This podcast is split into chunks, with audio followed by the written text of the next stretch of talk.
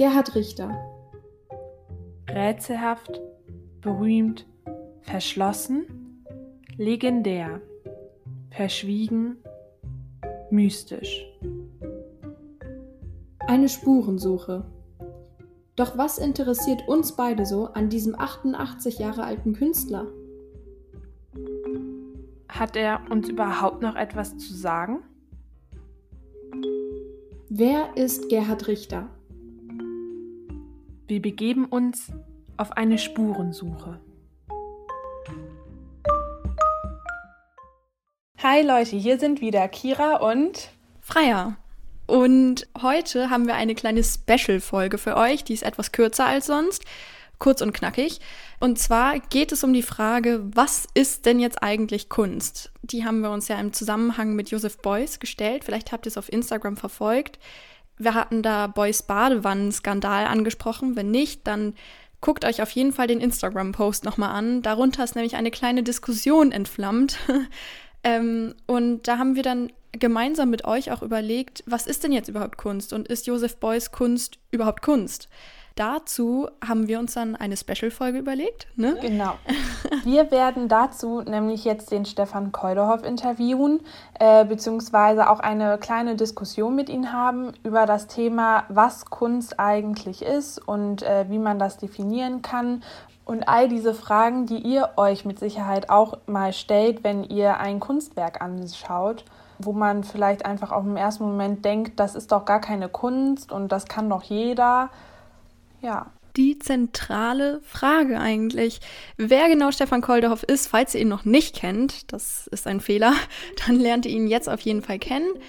Und ja, wir sind gespannt, wie das wird. Also, let's go!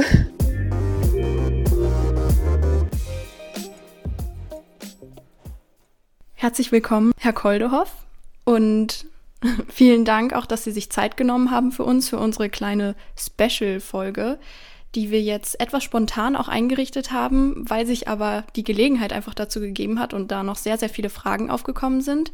Ganz kurz zur Einführung. Sie sind Kulturredakteur beim Deutschlandfunk und darüber hinaus sind Sie auch Buchautor und Publizist für investigative Recherchen, vor allem eben zum Kunstmarkt, ähm, mit dem Schwerpunkt Provenienz und Kunstraub. Darüber haben Sie auch schon einige Bücher publiziert. Also kann man eigentlich sagen, dass Sie alles in einem ein echter Kunstexperte sind und also eigentlich perfekt geeignet sind hier für unsere zentrale Frage dieser Special-Folge und zwar, was ist denn jetzt eigentlich Kunst? Das klingt jetzt sehr so einfach rausgegriffen, was ist denn eigentlich Kunst? Das ist eine sehr allgemeine und auch abstrakte Frage, aber die ist aufgekommen im Zusammenhang mit Joseph Beuys. Dafür haben wir ja eine Folge aufgenommen mit Johanna Adam von der Bundeskunsthalle und haben uns einfach mal ausgetauscht über Joseph Beuys, der ja dies Jahr 100 Jahre alt geworden wäre, und haben da ein bisschen seine Kunst entdeckt. Nun haben wir uns aber auch so ein bisschen kontrovers mit dem Thema auseinandergesetzt und dabei ist uns aufgefallen, dass Joseph Beuys gar nicht nur so positiv angesehen wird, sondern es da auch sehr viele negative Stimmen zu gibt. Und manche sogar sagen, dass Joseph Beuys gar kein richtiger Künstler ist oder das, was er gemacht hat, gar nicht Kunst ist. Was halten Sie denn von Joseph Beuys und ist das, was Joseph Beuys fabriziert, für Sie Kunst? Also ich würde gerne ein bisschen vorher anfangen bei dieser sehr spannenden Frage, was ist denn eigentlich Kunst? Das ist ja eine Frage, an der Generationen von Kunsthistorikern seit Jahrzehnten und Jahrhunderten schon rumdoktoren. Und ich habe da natürlich auch keine Antwort, äh, die, die für alle befriedigend wäre.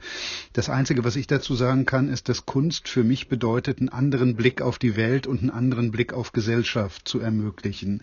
Also nicht nur das Rationale, wie, wie funktioniert was und wie hängt was zusammen und äh, wie, wie funktioniert Kapitalismus und wie bekommen wir alle genug zu essen und was ist mit dem Klima und so weiter das ist eine Frage der Wissenschaften.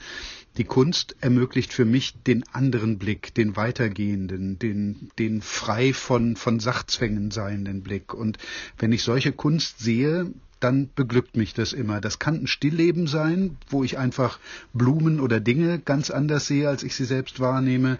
Das kann aber auch politische Inhalte oder gesellschaftliche Themen haben. Und da ist jetzt der zweite Punkt, Joseph Beuys. Ähm, das ist, glaube ich, ein Künstler gewesen, der eben den Anspruch hatte, nicht nur den anderen Blick zu ermöglichen, sondern der wollte richtig was verändern. Der wollte Gesellschaft anders machen. Der hat mal wörtlich gesagt, eine Gesellschaftsordnung formen wie eine Plastik, das ist meine und das ist die Aufgabe der Kunst. Und an der Stelle bin ich ehrlich gesagt ein bisschen skeptisch, weil ich finde, dass man Kunst und damit auch KünstlerInnen eigentlich keine Aufgabe geben darf. Also man darf denen, glaube ich, nicht sagen, du musst das und das machen. Und ich bin auch immer skeptisch, wenn ich KünstlerInnen sagen höre, mit meiner Kunst will ich das und das. Also die, die richtig guten KünstlerInnen, die ich kennengelernt habe, die sagen mir immer, ich weiß selbst nicht, was da hinterher bei rauskommt. Ich, ich muss einfach was machen, da will irgendwas aus mir raus oder ich habe was gesehen, das will ich jetzt verarbeiten. Und wie das Ergebnis hinterher ist, das kann ich gar nicht sagen. Und ich glaube ehrlich gesagt, dass das die einzige Möglichkeit ist, wirklich gute Kunst zu machen. Das muss dann nicht jedem gefallen. Also Kunst ist immer auch Geschmackssache. Ein Bild, das ich mag, wird Ihnen nicht gefallen und umgekehrt auch nicht. Ist aber auch gar nicht schlimm. Sie müssen nicht das an die Wand hängen, was mir gefällt und umgekehrt auch nicht. Also darauf kommt es gar nicht an. Aber diese Freiheit der Kunst, nichts müssen, kein Ziel erreichen, sondern einfach nur den anderen Blick, ich glaube, das ist das Wichtige. Ja, das ist bei Joseph Beuys ja dann eigentlich genau das Gegenteil. Also er hat ja wirklich sehr viele Philosophien quasi zusätzlich zu seinen Werken dazugeliefert. Mhm. Darüber haben wir uns ja auch in der letzten Folge ähm, unterhalten. Die waren teilweise etwas kompliziert mit der sozialen Plastik und äh, Denken ist bereits Plastik. Da muss man ja schon erstmal drüber nachdenken und sich vielleicht auch mit dieser Anthroposophie, der er ja auch angehört hat, auseinandersetzen, um das verstehen zu können. Also kritisieren Sie das daran, dass die Kunst vielleicht zu durchdacht ist von Joseph Beuys? Also es gibt Sachen bei Beuys, die gefallen mir richtig gut. Ich finde zum Beispiel, dass er ein sehr guter Zeichner gewesen ist. Also es gibt Aquarelle und Bleistiftzeichnungen von ihm, die mag ich sehr gern. Aber das ist eigentlich nur ein kleiner Teil dessen, was er gemacht hat und was er machen wollte. Also es gibt neben diesen materiellen Arbeiten, also Plastiken, Zeichnungen, Objekten, Installationen gibt es eben noch weitere Bereiche, in denen er tätig war. Er hat Aktionen veranstaltet, in denen er sich selbst, seinen Körper, seinen Geist eingesetzt hat, um Kunst zu machen. Ähm, er war in der Lehre tätig, unter anderem oder vor allen Dingen an der Kunstakademie Düsseldorf, hat Theorien entwickelt, von denen Sie gerade schon gesprochen haben. Ähm, das ist ein wichtiger Teil seiner Arbeit. Und er war eben auch politisch aktiv, hat sich in Parteien, in Organisationen ähm, organisiert. Und da habe ich zum Teil so ein bisschen Schwierigkeiten mit. Also wenn man mal genauer hinter die Äußerungen von Beuys guckt, das klingt natürlich ganz toll. Ich will eine neue, bessere Gesellschaft äh, erreichen. Das heißt aber umgekehrt auch, dass er vieles an unserer bestehenden Gesellschaft abgelehnt hat. Also die moderne beispielsweise, da ist er kein großer Freund von gewesen. Wissenschaftliche Erkenntnisse ist er kein großer Freund äh, von gewesen. Die Demokratie, wie wir sie im Moment haben, die sogenannte Mandatsdemokratie, also die, das Verteilen von Macht an gewählte VolksvertreterInnen, Plänen fand er nicht gut und hat stattdessen eine Organisation für direkte Demokratie durch Volksabstimmung gegründet. Da bin ich ehrlich gesagt sehr skeptisch. Also ich bin schon ganz froh, dass wir Machtfragen an gewählte ParlamentarierInnen delegiert haben und es für bestimmte, nehmen Sie mal nur den Bereich Todesstrafe, ich glaube, wenn wir da in Deutschland eine Volksabstimmung machen würden, dann würden ganz schreckliche Ergebnisse dabei raus. Also da stimme ich mit ihm politisch einfach nicht überein. Ich finde es aber auch nicht gut, wie er sich selbst irgendwie zur Erlöserfigur und zur Heilsbringerfigur äh, stilisiert hat. Das fängt schon mit dem Auftritt an, mit dieser Uniform oder diesem Kostüm, äh, mit dem er sich da selbst stilisiert. Also immer die Jeans, immer das weiße Hemd, immer die Anglerweste drüber, immer der Hut, den er getragen hat. Ähm, er, er bezieht sich auf bestimmte Ideologien, bestimmte esoterische Dinge. Da gehört die Anthroposophie dazu. Da gehören aber auch leider Elemente dazu, die die Nazis in dieser Blut- und Bodenideologie verwendet haben. Also wie wichtig ist die Erde und wie wichtig ist das Blut und wie wichtig äh, ist die Natur nicht um ihrer selbst willen, sondern aus ideologischen Gründen. Ähm, er hat Sätze gesagt wie ähm, die Gesellschaft, in der wir leben, ist letztlich noch schlimmer als das sogenannte Dritte Reich. Hm. Und, und dann ein ganz fürchterlicher Satz, äh, Hitler hat nur die Körper in die Öfen geschmissen was dann eben bedeutet, hier in dieser Gesellschaft wird viel mehr an, an menschlichem Potenzial und an Kraft vernichtet. Das sind Sätze, die möchte ich einfach niemals von irgendjemandem hören, egal ob es als Kunstbegriff gemeint ist oder nicht. Da glaube ich, Entschuldigung, wenn die Antwort sehr lang war, da kann man nicht trennen. Also man kann nicht sagen, er war ein guter Künstler aber er hat da eben auch Berührungen gehabt mit PolitikerInnen, mit Bewegungen, mit Denkstrukturen, die sind nicht so toll. Aber das trennen wir einfach mal. Das wird aber eben leider Gottes äh, beispielsweise in der Waldorfpädagogik oder in der Anthroposophie bei Rudolf Steiner ja genauso gemacht. Also von Steiner, ohne dass ich das jetzt vergleichen will, gibt's auch fürchterliche Sätze. Ich zitiere das jetzt mal ohne das berühmte N-Wort. Also der, der N ist schwarz, weil seine Seele in ihm brodelt. Deswegen hat er schwarze Haut, ist so ein, so ein Satz, den Steiner gesagt hat. Es gibt fürchterliche rassistische Äußerungen von ihm. Und genau wie man bei Steiner, glaube ich, nicht trennen kann, na gut, aber er war dann halt vielleicht wenigstens ein guter Pädagoge oder er hat tolle architektonische Entwürfe gemacht, äh, dann muss man das andere halt mal außen vor lassen. Ich glaube, so muss man auch bei Beuys ziemlich genau hingucken, wo kam eigentlich seine Inspiration, wo kamen eigentlich seine Ideen her. Ja, das war ja jetzt eine wirklich, also es klang alles sehr nachvollziehbar, was Sie jetzt erzählt haben und auch mit den Zitaten, das ist wirklich erschreckend. Das denkt man eigentlich erstmal gar nicht so, wenn man sich einfach Boys schlichte und unschuldige Multiples zum Beispiel anguckt. Capri-Batterie, was soll da Schlimmes dran sein? Äh, wir hatten uns ja vorher ausgetauscht, als ich Sie gefragt habe, ob Sie uns etwas sagen könnten zu Joseph Beuys und seiner Kunst. Und da haben Sie mir geschrieben, dass ich nicht enttäuscht sein soll, dass Sie äh, Joseph Beuys als einen Esoteriker halten. Was genau haben Sie da gesagt? Es war auf jeden Fall etwas direkter und das fand ich eigentlich sehr gut, dass Sie das da so direkt ausgedrückt haben. Würden Sie sagen, dass Joseph Beuys einfach ein verrückter Esoteriker war, der sich einfach aufgespielt hat? Also ich würde Joseph Beuys nicht als verrückten Esoteriker äh, bezeichnen. Verrückt nicht. Also dafür hat er wirklich zu viel gedacht und, und war das zu klug und ähm, gibt es ja durchaus auch rationale Zusammenhänge, die er, die er benannt hat, was, was seine Gesellschaftsanalysen angeht. Aber Esoteriker würde ich schon sagen, ja. Also in den Theorien, die er verbreitet hat, in seinen Aktionen, zum Teil in Schriften, vor allen Dingen aber auch in seinem Unterricht an der Kunstakademie in Düsseldorf, ähm, also schon, dass er im, Großen, im Grunde genommen so eine, sich selbst als, als so eine große Führungspersönlichkeit äh, dargestellt hat. So eine romantische Leitfigur, wie wir sie vor der Aufklärung hatten, bevor rationale Elemente wie wissenschaftliche Erkenntnisse. Er hat immer gesagt, die Wissenschaft und die Kunst stehen in einem diametralen Gegensatz. Also das sind die größten Gegner, die man sich nur vorstellen kann. Ich sehe das überhaupt nicht. Ich verstehe das auch gar nicht, äh, wie er zu der, äh, zu der Sache kommt. Also das ist so eine, eine merkwürdige Gemengelage aus Romantik des, ja, mag es 16., 17., vielleicht noch 18. Jahrhundert gewesen sein, mit einem Geniebegriff, der damals schon wahnsinnig gepflegt wurde der ihm offenbar auch nicht schlecht gefallen hat. Er hat sich ja selbst so stilisiert, er hat sich auch selbst so vermarktet. Ähm, da kommt die Anthroposophie dazu, also so eine merkwürdige esoterische Weltanschauungstheorie, die Rudolf Steiner Ende des 19. Jahrhunderts entwickelt hat. Da kommt ein Antimodernismus dazu, eine Ablehnung der Gegenwartsgesellschaft. Das ist so eine ganz komische Gemengelage und das kann ich alles nicht wegdenken, wenn ich Beuys Kunst sehe, die, wie gesagt, mir zum Teil ästhetisch gar nicht schlecht gefällt. Und wenn ich dann noch sehe, dass er daraus auch den Anspruch ableitet, das Ganze politisch umsetzen zu wollen, also die Politik sozusagen nach ästhetischen, nach künstlerischen Kriterien gestalten zu wollen, dann würde ich da nur sagen, halt, stopp, Notbremse. Das eine hat mit dem anderen nichts zu tun. Also so wie hoffentlich äh, Politiker nicht glauben, auch Künstler zu sein, so sollten, glaube ich, Künstler auch nicht unbedingt glaub, äh, glauben, Politiker zu sein.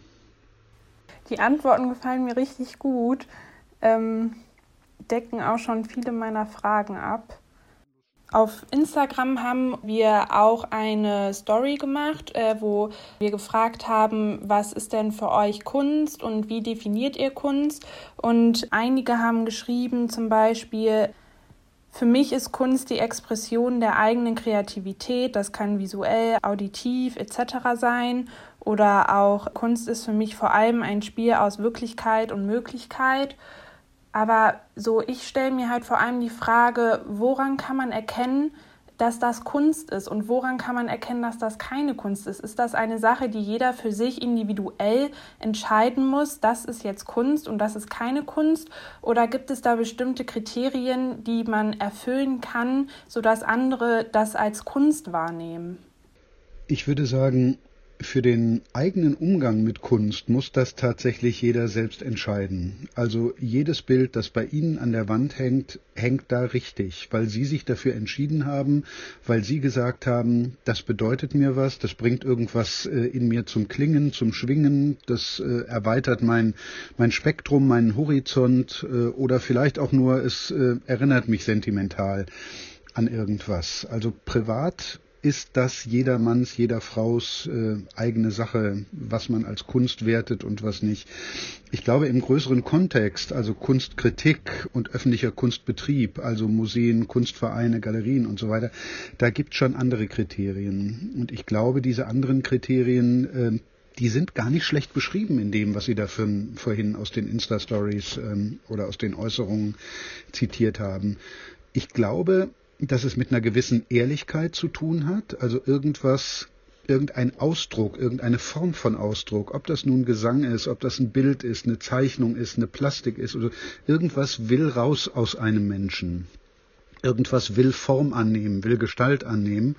Ähm, das ist schon mal der erste wichtige Aspekt. Und nicht, ähm, ich mache das, weil ich glaube, dass es sich gut verkaufen lässt oder weil der Markt gerade nach diesen quietschbunten Bildern, es gibt da gerade so einen Düsseldorfer Jungkünstler, ähm, Löwentraut heißt der, der im Grunde genommen nichts anderes macht, als erfolgreiche Marotten von anderen KünstlerInnen in eigenen Bildern zusammenzufassen.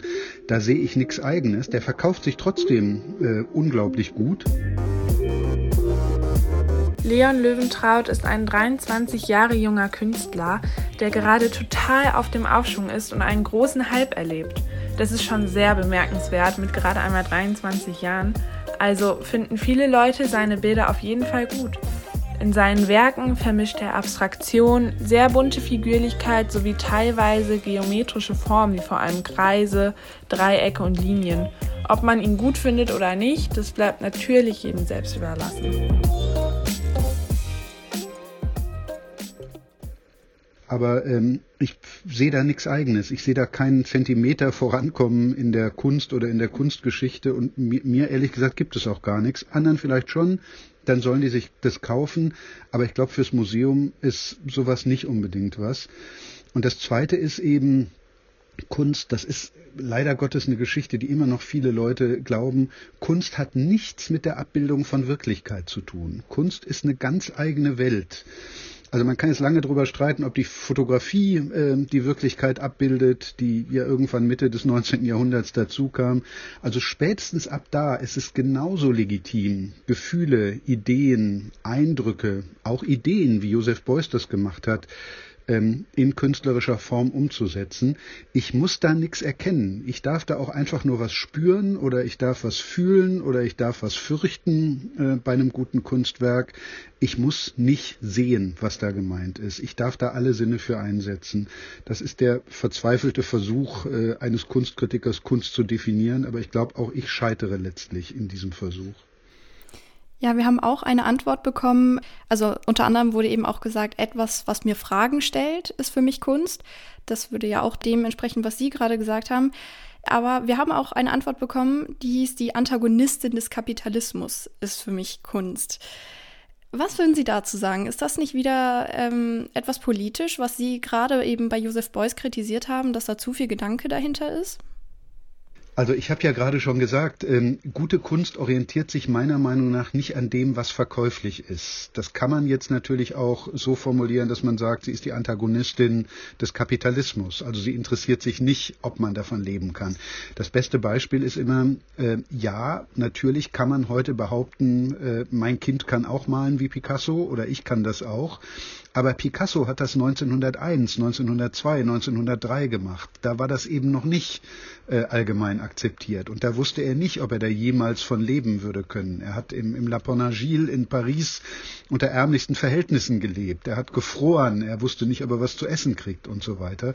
Also Kunst hat auch immer mit Risiko zu tun. Und insofern ja, Antagonistin des Kapitalismus würde ich schon sagen. Aber natürlich haben wir seit Ende des 19. Jahrhunderts einen riesigen Kunstmarkt, äh, der in den letzten Wochen sich sogar ins Virale bewegt hat. Also 60, 70 Millionen für Kunstwerke, die nur noch als digitale Daten existieren und wo nur noch Zertifikate verkauft werden über Bitcoin und Blockchain-Systeme. Digitale Kunst erlebt seit einigen Monaten einen regelrechten Hype. Genannt wird sie auch NFT-Kunst. Das bedeutet Non-Fungible Token. Auf Deutsch nicht austauschbare Wertmarken.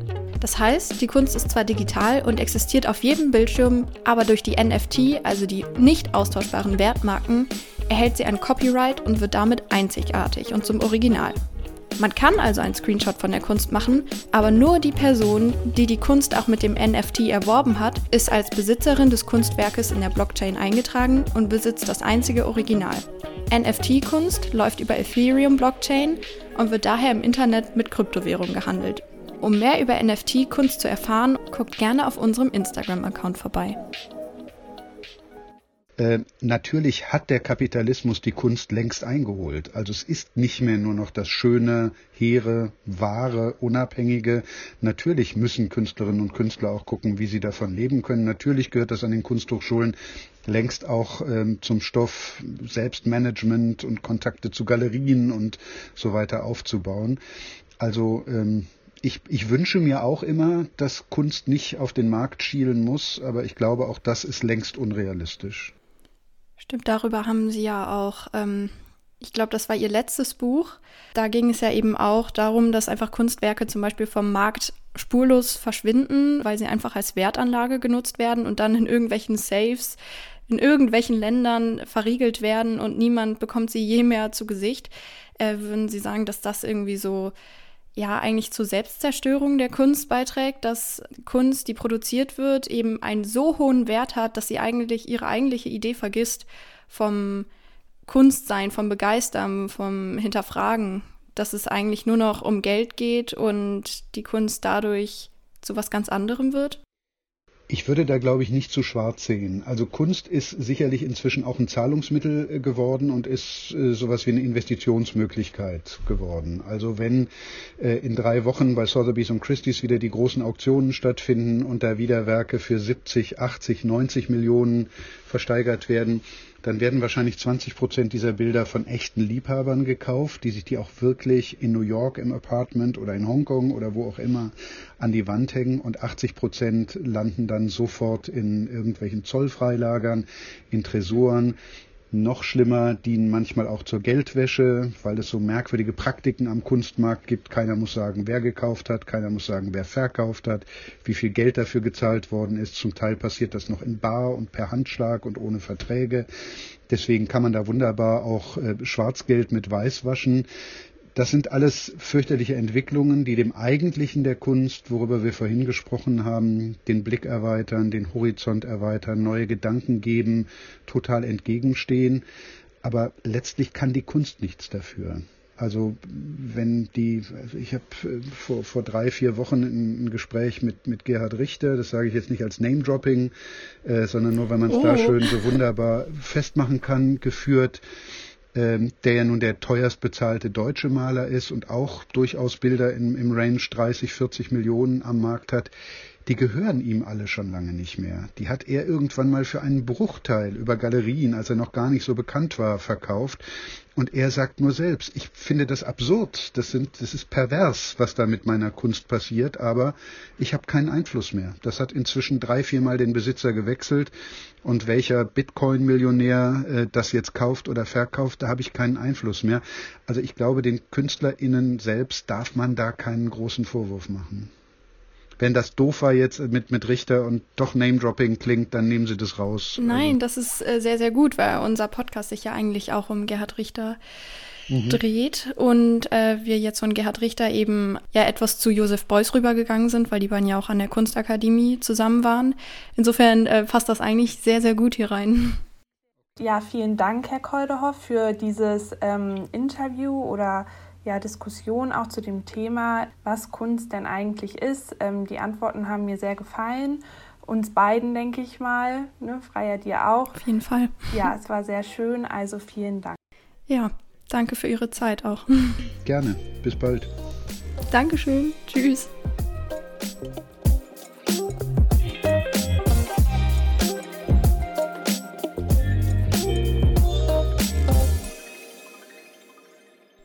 Ja, das war unser Gespräch mit Stefan Koldehoff in dieser Speed-Special-Folge.